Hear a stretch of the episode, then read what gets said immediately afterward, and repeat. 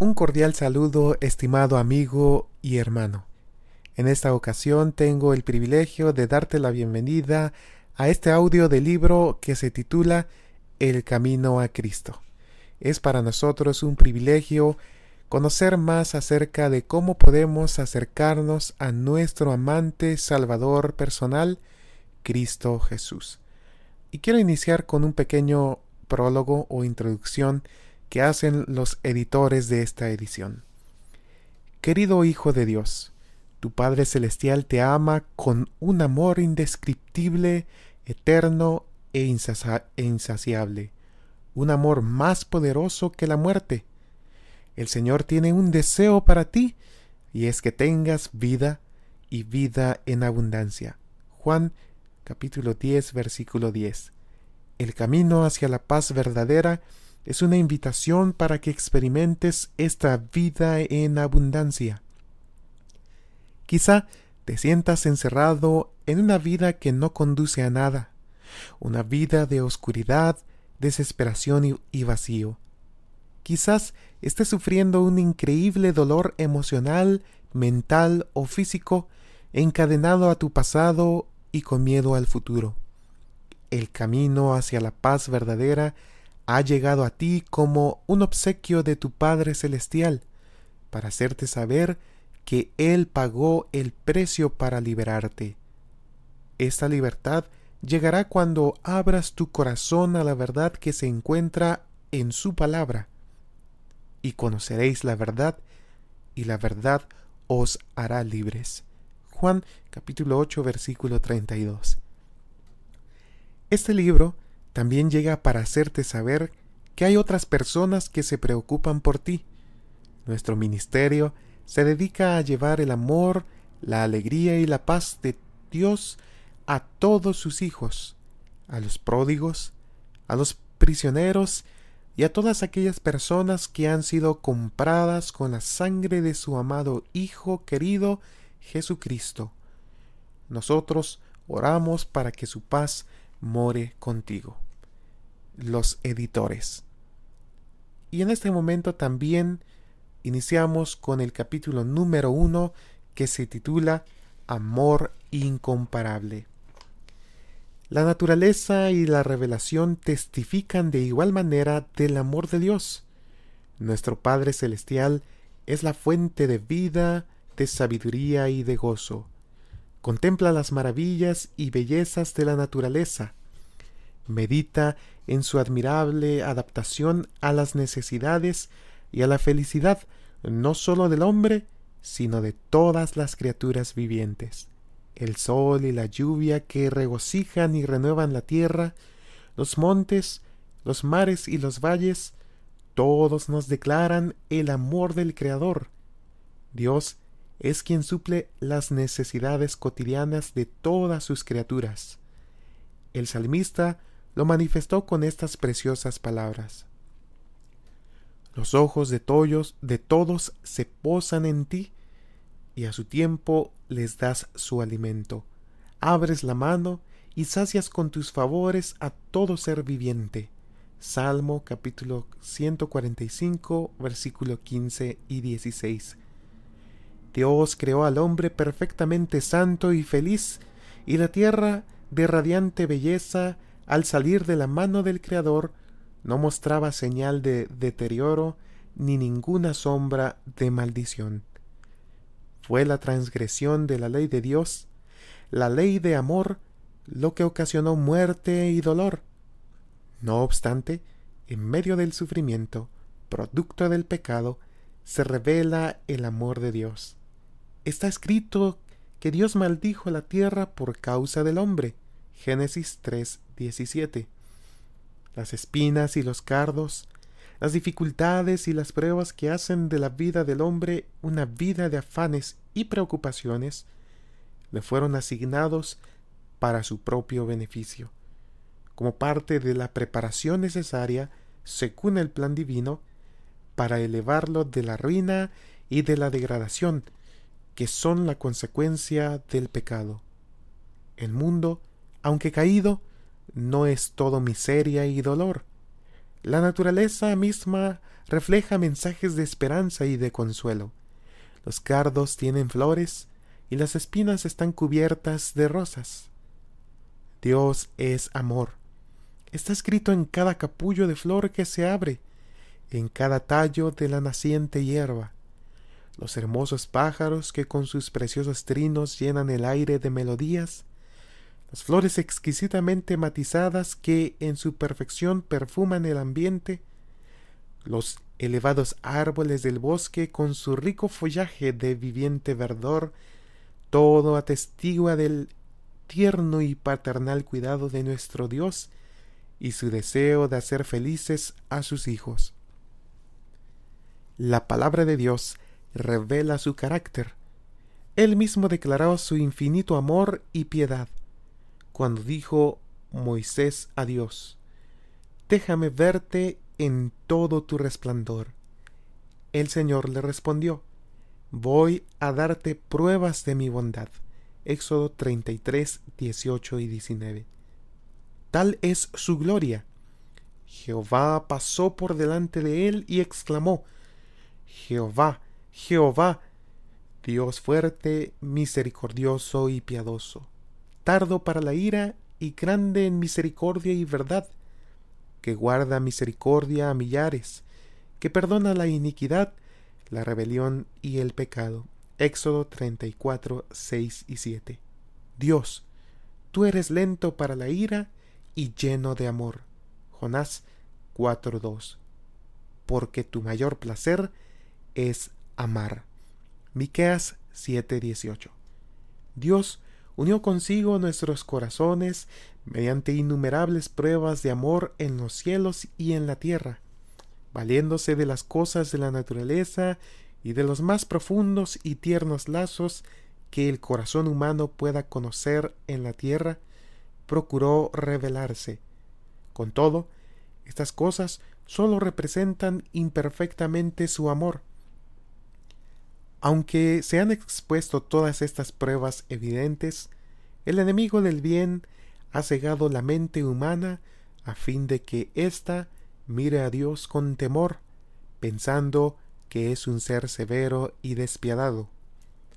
Satanás indujo a los hombres a pensar en Dios como un ser cuyo principal atributo es una justicia inapelable, como un juez severo un acreedor estricto e insensible.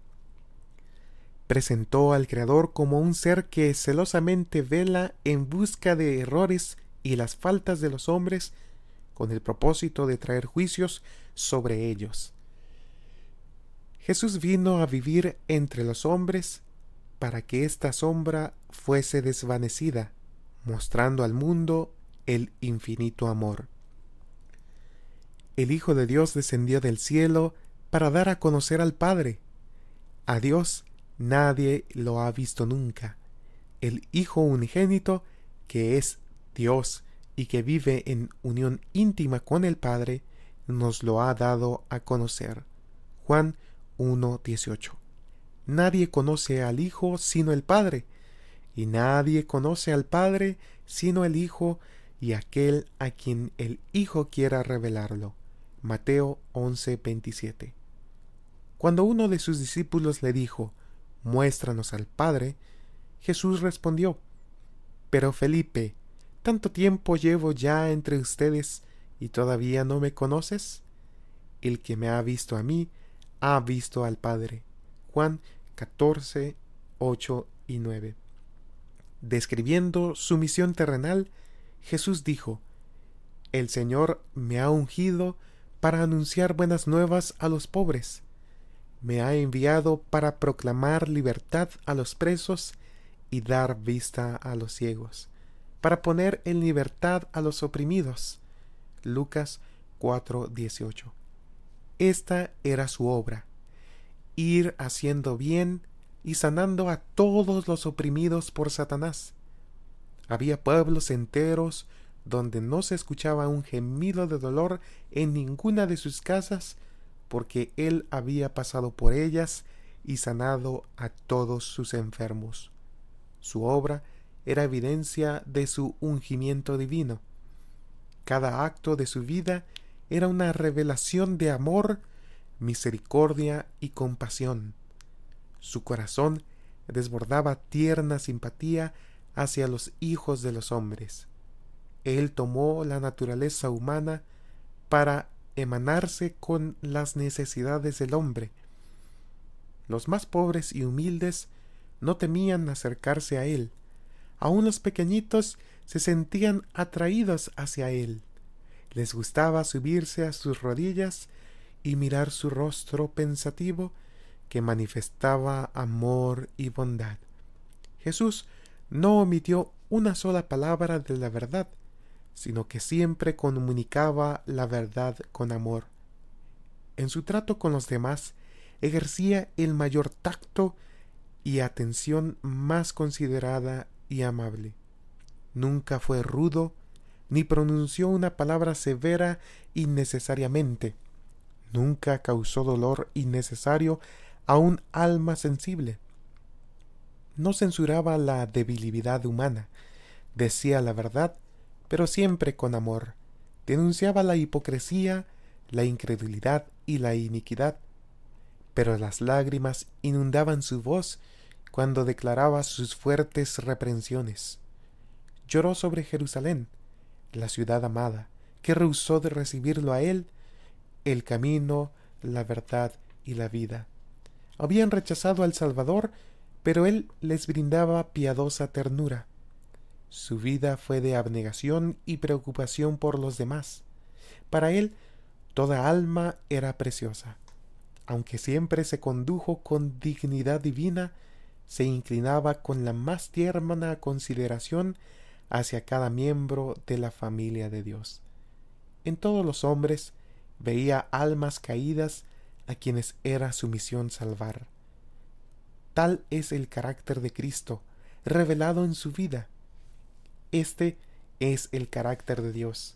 Del corazón del Padre es de donde brotan para todos los hijos de los hombres ríos de divina compasión manifestada en Cristo.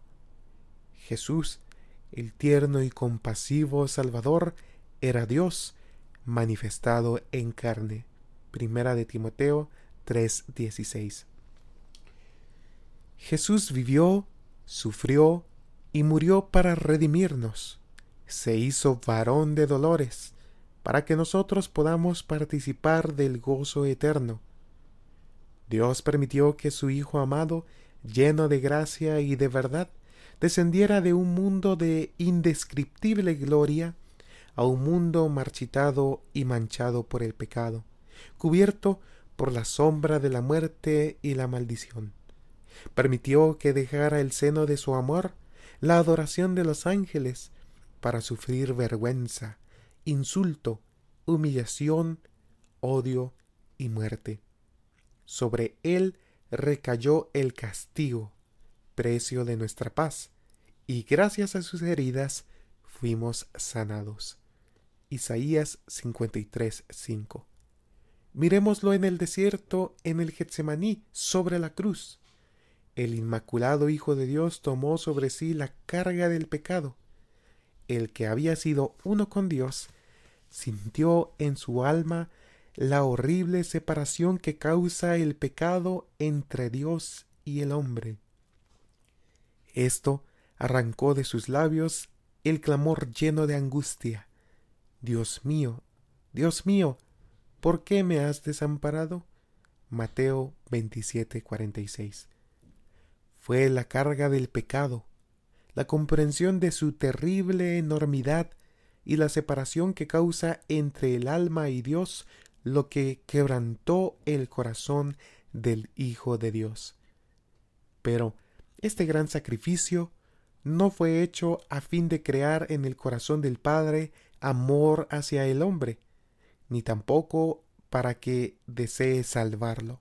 No, no, porque tanto amó Dios al mundo que dio a su Hijo unigénito, dice en Juan 3:16. El Padre no nos ama gracias al gran sacrificio, más bien proveyó el sacrificio porque nos ama. Cristo fue el medio por el cual pudo derramar su infinito amor hacia un mundo caído. En Cristo, Dios estaba reconciliando al mundo consigo mismo. Segunda de Corintios 5:19. Dios sufrió juntamente con su Hijo en la agonía del Getsemaní, la muerte del Calvario, el corazón del amor infinito pagó el precio de nuestra redención. Jesús dijo, Por eso me ama el Padre, porque entrego mi vida para volver a recibirla. Juan 10, 17. Es decir, de tal manera te amó mi Padre, que me ama tanto más, porque di mi vida para redimirte, porque me hice tu sustituto y fianza, y porque entregué mi vida y, y asumí tus responsabilidades y transgresiones. Resultó más preciado a mi Padre. Mediante mi sacrificio, Dios puede ser justo y a la vez ser el que justifica al que cree en Jesús. Nadie, sino el Hijo de Dios, podía hacer nuestra redención una realidad, porque sólo Él, que se encontraba en el seno del Padre, podía darlo a conocer. Sólo Él, que conocía la altura y la profundidad del amor de Dios, podía manifestarlo. Nada menor al infinito sacrificio hecho por Cristo en favor del hombre caído podía expresar el amor del Padre hacia la humanidad perdida. Porque tanto amó Dios al mundo que dio a su Hijo unigénito. Lo dio no sólo para que morara entre los hombres, llevara sus pecados y muriera para redimirlos, sino que lo dio a la raza caída. Cristo debía identificarse con los intereses y las necesidades de la humanidad. Él era uno con Dios, se unió con los hijos de los hombres mediante lazos que jamás serán quebrantados. Jesús no se avergüenza de llamarlos hermanos. Hebreos 2.11. Él es nuestro sacrificio, nuestro abogado, nuestro hermano, que lleva nuestra forma humana ante el trono del Padre y por la eternidad será uno con la raza que Él redimió. Es el Hijo del Hombre. Todo esto para que el hombre fuera levantado de la ruina y degradación del pecado para que reflejara el amor de Dios y fuera partícipe del gozo de la santidad. El precio pagado por nuestra redención, el sacrificio infinito de nuestro Padre Celestial al dar a su Hijo para que muriera por nosotros, debe darnos un alto concepto de lo que podemos llegar a ser a través de Cristo. El apóstol Juan, al contemplar la altura, la profundidad y la anchura del amor del Padre hacia la raza, hacia la raza que perecía, rebosa de adoración y reverencia, y sin poder encontrar las palabras adecuadas para expresar la grandeza y la ternura de ese amor, anima al mundo a contemplarlo. Fíjense Qué gran amor nos ha dado el Padre, que se nos llame hijos de Dios. Primera de Juan 3.1. Cuán gran valor le da esto al hombre. Por causa de la transgresión, los hijos de los hombres son hechos siervos de Satanás. Pero por fe en el sacrificio expiatorio de Cristo, es posible que los hijos de Adán lleguen a ser hijos de Dios. Al tomar la naturaleza humana, Cristo eleva a la humanidad. A raíz de su relación con Cristo, los hombres caídos son elevados a un nivel donde pueden llegar a ser verdaderamente dignos del título hijos de Dios. Un amor tal es incomparable. Llegar a ser hijos del Rey Celestial cuán hermosa promesa. Es un tema digno de la más profunda meditación. El incomparable amor de Dios hacia un mundo que no lo amaba.